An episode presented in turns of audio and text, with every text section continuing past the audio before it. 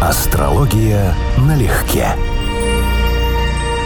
Привет, Константин. Здравствуй, Анечка. Друзья, всем привет. Привет, привет, привет. Кинематографический, потому что мы сейчас в рубрике «Синемастера», и будем мы обсуждать очень, на мой взгляд, достойный фильмец «Идеальные незнакомцы» итальянский, друзья, 2016 года. Не надо путать, потому что очень много ремейков. Да-да-да, тоже да. Именно итальянский режиссер Пауло Дженовезе «Лев по зодиаку солнечный», если кому интересно. Фильм получил 22 номинации итальянских и международных премий, включая главную премию Италии «Давид Ди Донателло». Ну что, Константин, скажи-ка мне сразу, пожалуйста, телефон мобильный действительно обладает в нашей жизни такой властью над нами? Или надо, правда, иметь какие-то серьезные скелеты в шкафу? Или они у всех есть? Тройной вопрос. Вот не может такого быть, чтобы скелетов в шкафу не было. Не в телефоне дело, мне кажется. Мне кажется в том, что телефон сейчас просто концентратор нашей информации, контактов и такое зримое воплощение нашего общения с другими людьми,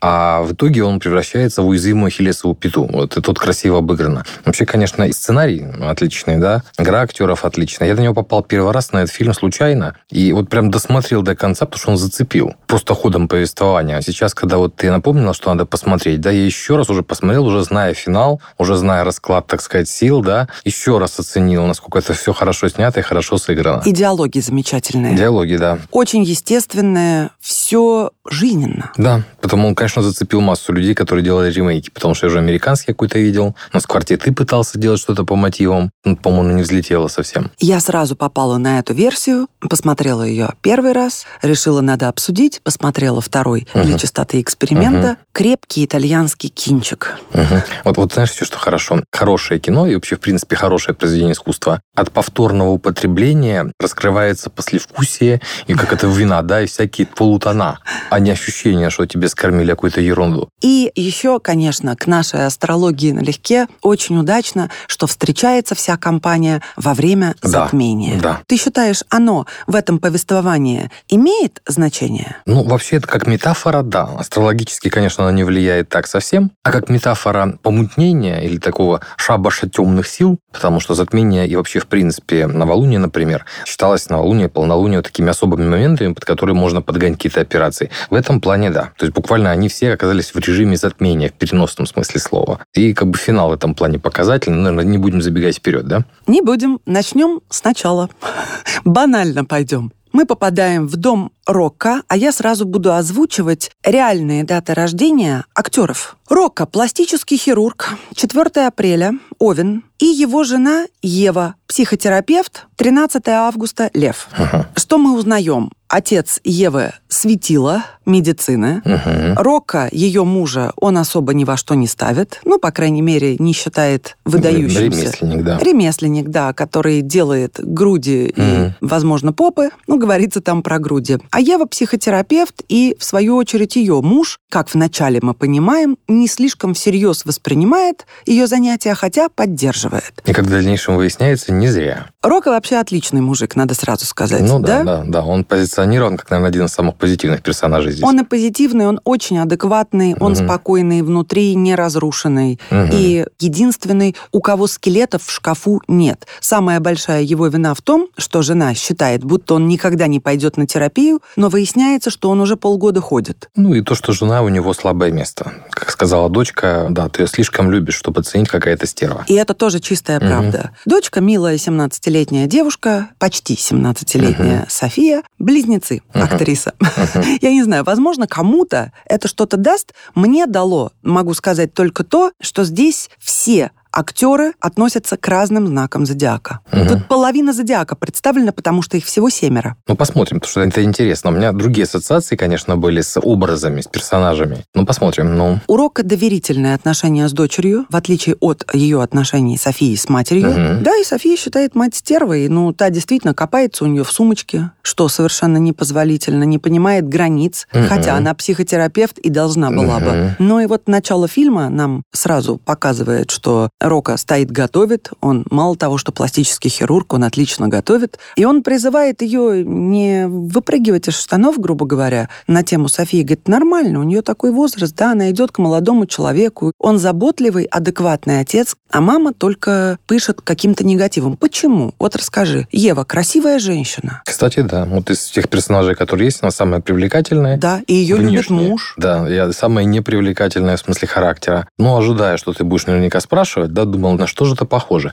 Похоже это на водную стихию, во-первых. То есть это вот типичная стихия, в которой много даже не двойного дна. Есть разница между поверхностью и глубиной. А вот, скажем, огненная так себя не проявляет. Поэтому здесь мы можем ожидать, что там есть что-то водной стихии, скорее всего, в Скорпионе. Более того, комбинации типа напряженной комбинации Марс-Венера, Луна-Марс, потому что у нее серьезные проблемы с контролем, действительно. У нее серьезные проблемы с... Э, доверием. Тем, что, а, с доверием, да, вот именно, что уязвимостью да, какой-то. Видимо, сексом, сексуальной стороной отношений, потому что там тоже не все гладко. Но, опять же, это может идти по-разному. Это может идти в честном варианте, да, как вот мы сталкиваемся с тем, что у нас что-то нехорошо. А можно идти по ее сценарию, где она, вот я специально второй раз пересмотрел, да, вот зная, что там у нее есть любовник, есть ли какие-то такие моменты, да, что она его ревнует, что она как-то там скрывает, ну, реагирует на него. Нет, вот она ведет чистую, искреннюю двойную жизнь. Вот прям она каче. ревнует его за столом, это видно. Там есть моменты, Сейчас мы да, к любовнику да. перейдем. И очень да. характерный момент, что она же все это и замутила. Вот это вот типично плутонианская тема, плохой Плутон, плохой Скорпион. Если в карте есть, то человека спокойная ситуация, она его не устраивает. Ему нужно что будоражащее, ему нужно придумать ситуацию, проблему, по сути, придумать. Вот как они сказали про серийного убийцу, да? Где-то подсознательно хочется, чтобы тебя поймали, создать ситуацию кризиса. Ну, просто не рассчитала немножечко, да. Манипулятор такой. Совсем не рассчитала, и манипулятор, прямо скажем, провальный. Провальный, да. Но, видимо, очень хочется. И это больная тема, что и дочка не удается, с мужем не удается, и с любовником не удается. Ну, то есть караул, как все, да. Когда приходят гости, они начинают с обсуждения друга, недавно разведенного, который нашел себе 22-летнюю, тоже почти, вместо немолодой жены. И они как бы и посмеиваются над этим, и в то же время, естественно, ужасаются, потому что всем присутствующим за 40, ну, скажем да, так. Кому-то да, чуть-чуть они... за 40, Рока за полтинничек вот, слегка. Переносят на себя, и возникает неловкость такая некоторая, да? Вот они как бы и обшучивают эту ситуацию. Mm-hmm. Девчонки, женщины mm-hmm. говорят, что как же можно было не предупредить его жену, она теперь не выйдет из этого состояния, она уже больше не выкарабкается. И вроде как пытаются сказать, что это был такой непорядочный с его стороны ход. Uh-huh. А судя по реакции мужчин, да, головой они понимают, ход непорядочный, но парень очень здорово, конечно, устроился.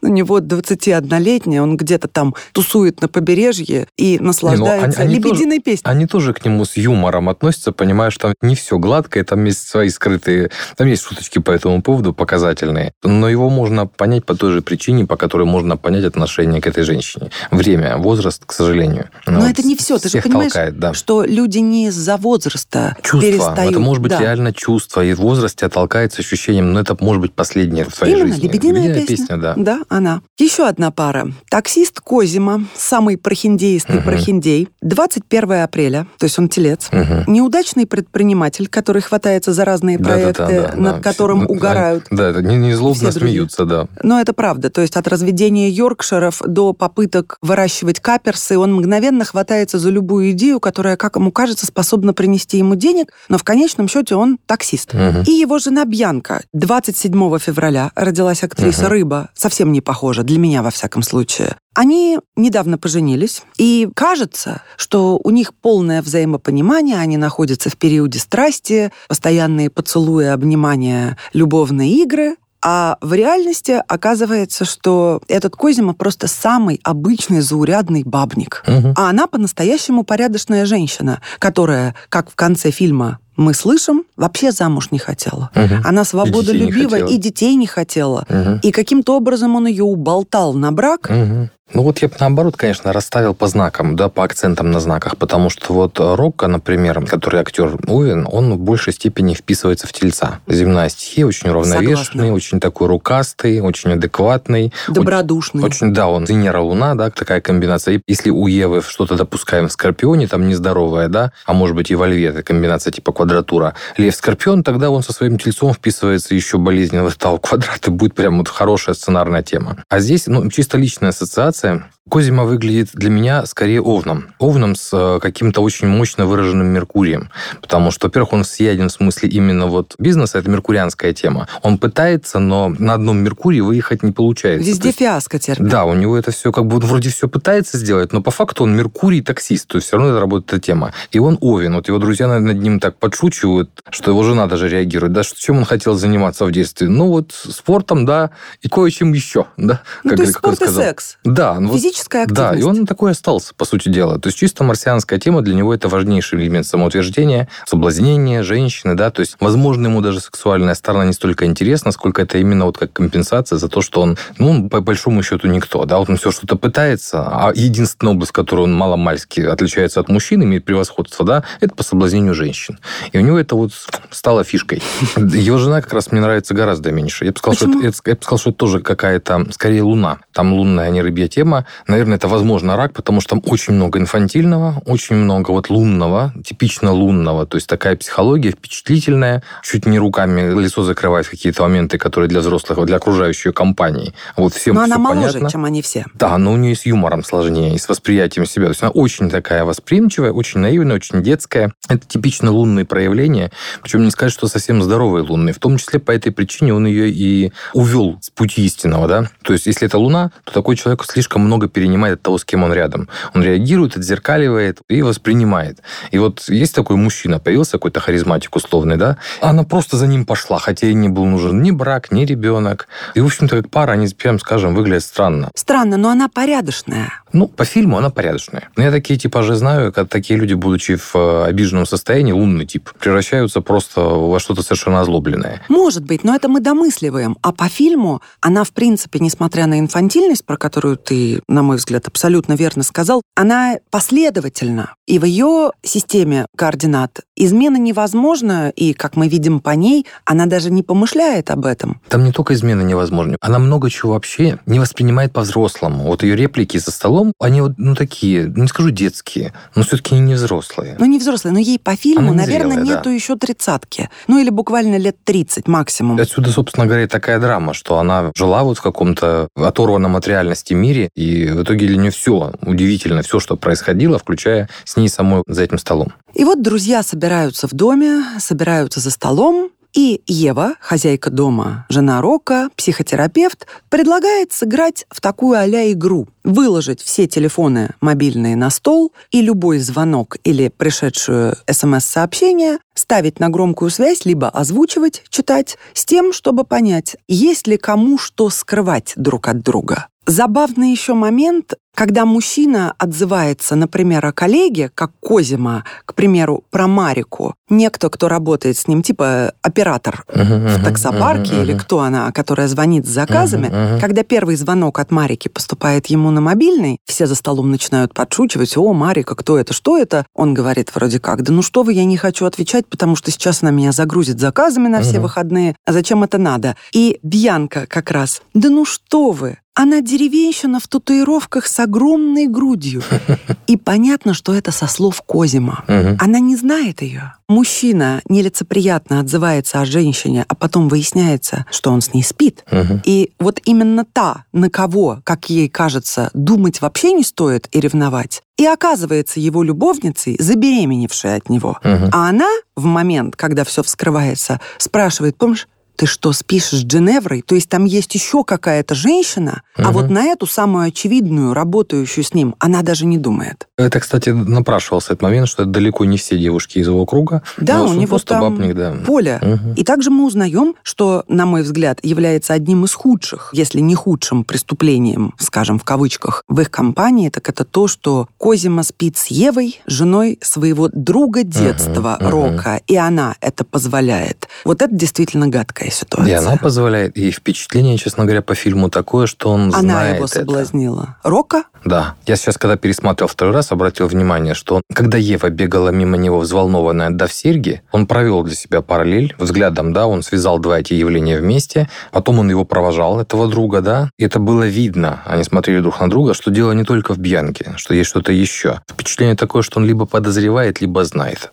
И он это и фактически прощает. И вот, на мой взгляд, это является его как бы самой серьезной слабостью, самым серьезным его же личным скелетом в шкафу, что да, там, видимо, возраст, там все давно не так гладко, как хотелось бы, но вот этот момент здесь, ну, на мой взгляд, был достаточно хорошо виден. Для него это не новая тема, он ли подозревал, или даже знал, а вот в этот момент это все выяснилось, и уже вернуться назад он не сможет. Он прощается в двери, да, он ему сам говорит, уходи. Ну а как прокалывается Козима, собственно? Ему звонит друг-ювелир и спрашивает на громкой связи, понравились ли кольцо и сережки. Кольцо, очевидно, он подарил одной женщине, да. сережки он подарил Еве, угу. жене друга угу. Рока. Угу. И забегая в финал, где все гости уже разъехались, и Ева с Рока в спальне, да, и да, она да. снимает сережки, да. кладет на тумбочку, а Рок-то как раз выкладывает перед ней телефон и говорит, здесь даже нет пароля, мне нечего скрывать. Угу. И уходя в другую комнату или в ванну он идет, бросает без намека, просто красивые сережки, новые. А я бы сказал, что с намеком. Я не услышала. Он, он, он не с поддевкой, а именно вот как, ну, как человек, который с этим смирился или принял это, да, и он не борется с собой. Ну, в общем, и сложная эмоция, конечно. Сложная, но мы не забываем, что финал двойной. Да. То есть в одной версии, где они сыграли в эту игру, угу. мы видим результат всего того, что случилось угу. после вскрытия их угу. скелетов, а это часть финала, где друзья разошлись, и они ни во что не сыграли. Все тайны остались при да. них, и сережки, соответственно, остались при ней, потому все, что все в той вранье версии... осталось таким же, все да. вранье осталось на месте, потому что там, где оно вскрылось, она пришла, плюнула Козима в лицо да. и отдала эти серьги. А здесь она их снимает, кладет на тумбочку, поэтому, я считаю, он спрашивает без всякой поддевки. Просто он обратил ну, внимание. Ну, не знаю. И у меня сложилось другое впечатление, но еще раз, может быть, индивидуально, может, наш наши слушатели как бы в этом плане тоже что-то выскажут. Ну вот если брать Рокко и Еву, то я бы сказал, что там главная тема – это вот эта оппозиция телец-скорпион или что-то в ней выраженное такое болезненное. А если брать, как на мой взгляд, опять же, тему Козимы и Бьянки, то это квадратура Овен-Рак, скорее всего. И, возможно, что-то еще в весах. Дело в том, что болезненные аспекты, проблемные аспекты в весы очень часто читаются как вероломство. То есть, либо человек к этому склонен, либо он с этим столкнется. И вот, конечно, Козима в этом плане по Бьянке-то проехался прям очень хорошо. Потому что его картина мира, будем говорить, так сломалась полностью. Ну, полностью или нет, когда она красит губы, не открывая дверь, до такой степени всех взволновав, что Пепе очаровательный, кстати, мужчина, да, на мой взгляд. Да. Очень обаятельный замечательный человек, да. хороший друг, выбивает дверь и проявляет в этом эпизоде себя как бы больше мужчиной, чем все, ну хотя, конечно, не ну, по физической силе, но просто это тоже момент показательный. Он физкультурник там вроде как в Да, он физкультурник, да. но просто все такие гетеросексуальные и такие а настоящие не могут вскрыть дверь. Он говорит, отойдите, и без всякого пафоса выносит угу. дверь с одного толчка. Угу. После того, как выяснилось, угу. что у него совершенно другие предпочтения. Так вот, Бьянка стоит, красит губы ярко-красной помадой, ни одной слезинки, никакой больше истерики. Она снимает обручальное кольцо, целует этого Пеппа и спокойно совершенно уходит. У нее нет сожалений в этот момент. Она освободилась. Я бы сказал, что она уничтожена просто в хлам, потому что она не красилась до этого явным образом, да, и вот она делает вещи ей не свойственные. Она не вернулась в нормальное состояние, она выбита из нормального состояния. Ну, это как знак протеста. Она, да, она в стрессе. Этот стресс проявляется не в слезах в ее случае, а в том, что она просто оглушена эмоционально, она ищет хоть какие-то зацепки. И да, конечно, эта компания для себя автоматически становится чужой. Но это человек, который не умеет быть спокойным, она не сможет это пережить легко. Она вот как раз с разговорами, вопросами показывала, что она все воспринимает очень эмоционально, очень искренне, она на все реагирует. И вот ее реакция в данном случае – это реакция ребенка на тяжелый стресс. Я считаю, что она не вернулась к себе, а наоборот – она получила достаточно серьезную травму, но еще не вполне осознает масштаб произошедшего. Да, конечно, но я бы не сказала, что она раздавлена. Она очень достойно реагирует. Как раз даже говоря Козима, что сейчас, пока я здесь сидела... Это больше ванной... на шок похоже. Это вот даже та же ванная, то, что она не открывала, намеренно режиссером выдается как ситуацию, будто там суицид, и вдруг она там такая спокойная. Это шок. То есть это, видимо, состояние, при котором она от гипертрофированного переживания, от боли эмоциональной просто оглохла. У нее это на время просто заблокировались болевые рецепторы эмоциональные, и она ведет себя неестественно даже для нее самой. Может быть. И все-таки, не знаю, концовка ее линии в меня вселила уверенность, что она не разрушится от этого. Да, это болезненный травматичный опыт, но дальше она пойдет с большим пониманием, кто она есть и чего она на самом деле хочет. И мне нравится, как спокойно она без ненависти, без злобы говорит, Козима, сейчас звонила твоя мама, я сообщила ей, что ты станешь отцом, она очень рада. То есть она не сдала его, кто рожает понимаешь, что это Марика будет. Человек, который вот в нормальном состоянии, как показывала в начале фильма, очень реагирующий, очень, очень вовлеченный. Именно поэтому у нее отрубило к нему. Выбито вот просто. Нет, я к этому пессимистично отношусь. Да? Я как раз, да, мне кажется, что там у всех у них история плохая в итоге. У всех у них в большей или в меньшей степени все закончилось нехорошо. Ну, по-настоящему плохая история у Леля, это еще один их друг, угу. Водолей, актер, угу. и Карлота Овен. Угу. Ну вот два пересечения, два Овна у нас есть. Карлота и Рока актеры. У них двое детей, мы узнаем, что они 10 лет в браке. Это совсем традиционная семья, и, в принципе, видно, что их отношения далеки от близких. Ну, уже давно вместе, что называется. Они да. давно вместе, угу. но дело не только в этом. Мы ведь потом выясняем, почему. Карлотта сбила человека, угу. сев нетрезвый за руль, угу, угу. а Леля взял на себя эту вину. Угу. И каким-то образом, что мне совершенно непонятно, выясняется, что они даже за долгие годы не поговорили об этом толком, и каждый в себе эту вину и эту тяжесть несет. Плюс мама Леля, которая переехала, овдовев, жить к ним, и, естественно, несколько поколений по моему глубочайшему убеждению, не могут ужиться вместе. Ну, это всегда сложно, конечно, да. Но это не способствует укреплению личных отношений в браке с двумя детьми никак. Смотря какие родители, потому что смотря какая ситуация, но опять же, какой дом, но там явно, что эти друзья, это же мужская компания, в которой они привели жен. Да. По сути, это друзья детства, это мужчины. Когда упоминается мама этого Лели, да, они все... Она меня била больше, чем меня отец бил. Ну, то есть друзья, там с тяжелым характером, с откровенно с тяжелым характером, да, да. да. И жить с ним с таким, конечно, это уже другая история. Мне кажется, что если, опять же, развивать тему этого персонажа, Карлотты, в частности, там Сатурн очень важен. Я не рискну предположить, опять же, какие-то там конкретно солнечный знак, например, но ее персонаж, суть ее, это чувство вины. Очень сложное и жесткие рамки, в которых она жила. То есть вот она семейная, традиционная, да, вот у нее интрижка, ну, учитывая все окружающее, что там происходит, ну, не скажу, что безобидная, ну... На самом деле безобидная. В общем, да. Она даже задуматься. не планировала встречаться. Да, вот даже не настолько серьезно. Но для нее это очень серьезный вызов, это вызывает у нее кучу волнения, для нее это новое, причем новое совсем, вот она явно этого не делала. И чувство вины, которое у нее есть, в том числе по отношению, видимо, к этой аварии, которая была, это Сатурн. Поэтому там может быть какой-то вариант Козерога, например, там может быть сатурнианское влияние, влияние. И совершенно явно прописана тема с алкоголем, поэтому, может быть, Сатурн, Нептун, может быть, и правда рыбы имеют отношение к этому вопросу с каким-то сатурнианским влиянием. Ну, то есть это такая интересная история, но человек-то она на самом деле, ну, в отличие от Евы, не живущий двойной жизнью. Для нее это неестественная ситуация вообще. Она для нее трагедия и источник сложностей. То есть она предъявляет ему открытые претензии, что ты ко мне он несколько месяцев не прикасался. Там понятно, что это уже не в месяцах измеряется, видимо, а в полугодиях, угу. если не в годах. Угу. И когда они выходят на балкон посмотреть назад затмения. Он пытается а, да, ее да, да, приобнять. Да, да, да, да. И им обоим, ну, неловко, в частности, да. ей даже неловко от этого. Да. Они абсолютно чужие да, уже давно. Да, очень показательная история, да. И ее грешок двойной. Карлотин. Первое, это что она искала место в доме престарелых, интересовалась для мамы Лели.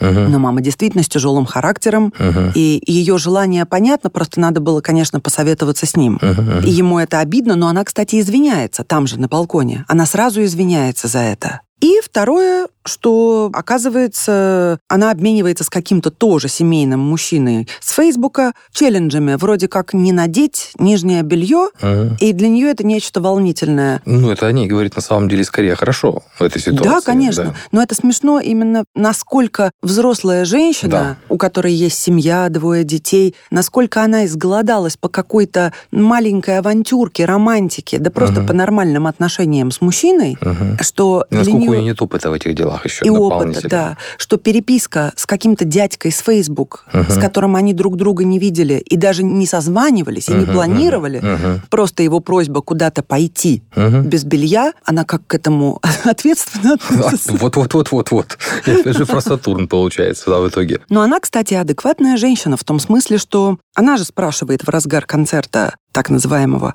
«почему мы не развелись? Нужно уметь расставаться». Это взрослые слова. Их скрепило чувство вины. Опять же, Сатурн. И вина здесь есть, и ответственность. Она не может его бросить, потому что он ее фактически в этой ситуации спас. Ее бы реально посадили пьяную за рулем. А он взял вину на себя, и получается, что она ему должна в этой ситуации. И у нее этот момент с ее стороны, да, как это вот мы можем сейчас развестись? Ну, у него суд впереди. Друзья, прерываемся на полусловие. Наш лимит временной исчерпан. Встретимся через неделю. Пока-пока-пока.